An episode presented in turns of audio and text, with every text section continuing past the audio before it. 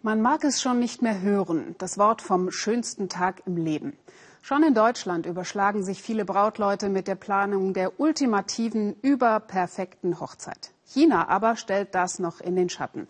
Denn dort ist der Tag der Eheschließung garantiert der teuerste Tag im Leben. Ausdruck der Börsenkrise hin oder her chinesischen Wohlstandsgesellschaft. Heiraten ist in, daran verdient eine riesige Industrie. Und heiraten ist so schön, dass das schon Monate im Voraus festgehalten werden muss. Mario Schmidt über asiatische Heiratsschwindelei. Es soll ein ganz besonderer Tag werden. Yahweh wird heiraten. Aber schon Wochen vorher beginnt für sie und ihren künftigen Mann Weiwei ein fast genauso wichtiges Ereignis.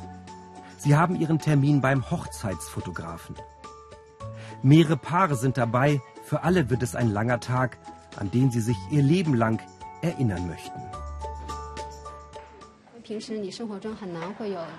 Normalerweise haben wir selten Gelegenheit, so ein Make-up, die Frisuren und die Kleider zu tragen. Und diese Fotos werden unsere Familien und Freunde auf der Hochzeit sehen. Es geht heute darum, den Augenblick festzuhalten. Für mich ist es ein Ritual.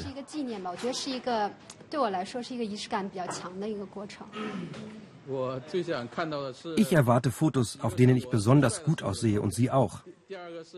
Natürlich sieht sie in meinen Augen immer schön aus. Aber ich möchte die Momente festhalten, wenn wir so schön aussehen, wie vermutlich nie wieder in unserem Leben. Die 26-Jährige sucht die Kleider aus. Ich fühle mich, als würde ich schon in den Hochzeitssaal gehen. Die Bräute tauschen nun Schlappen gegen Pumps. Mindestens fünfmal wechseln die Paare ihre Kleidung.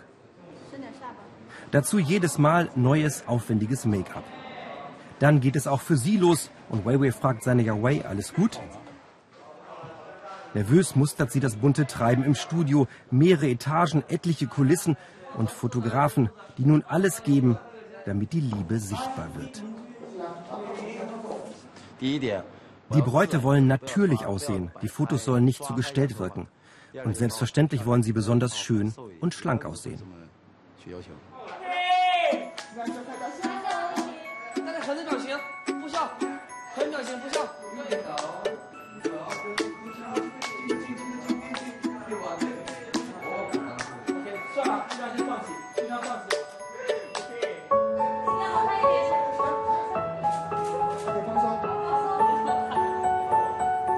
Universitätsangestellte Yahweh und Ingenieur Weiwei kennen sich seit eineinhalb Jahren.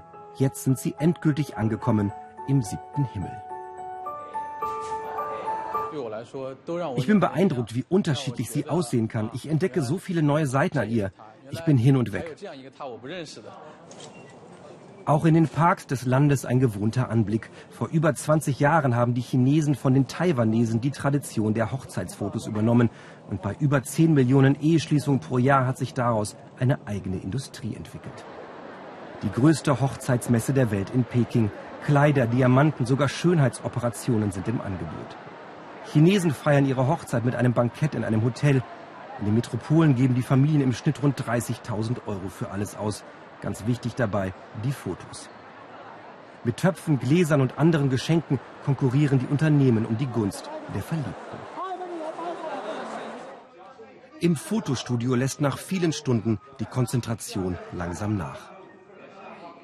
Ohne Eigentumswohnung und Auto haben es vor allem Männer in China schwerer, eine Frau zu finden. Die Ansprüche sind gewachsen. Doch für sie war das nicht wichtig. Beide wohnen noch alleine zur Miete. Sie wollen alles gemeinsam schaffen und haben viele Pläne.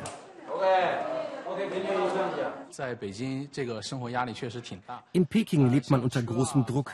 Dinge wie ein eigenes Apartment und ein Auto gelten als Notwendigkeit. Ein Auto haben wir bald und für das Apartment müssen wir noch eine Weile hart arbeiten. Aber das kriegen wir hin. Wir sind beide Einzelkinder, deshalb dürfen wir laut Gesetz zwei Kinder haben. Wir möchten erst mal eins bekommen. Danach denken wir über ein zweites nach.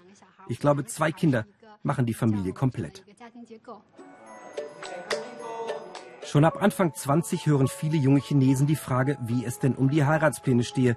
Der Druck nimmt mit jedem Jahr zu. Seine Eltern sind daher erleichtert, dass er mit 29 endlich die Frau fürs Leben gefunden hat.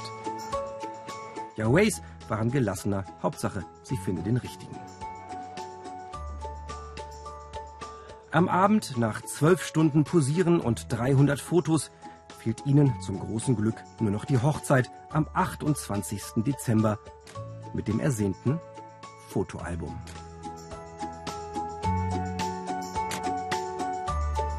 Das war's für heute im Weltspiegel. Wie Angela Merkels Vorschläge zur Flüchtlingskrise in der Türkei aufgenommen wurden, dazu gleich mehr in der Tagesschau. Ich wünsche Ihnen noch einen schönen Abend hier im ersten. Tschüss und auf Wiedersehen.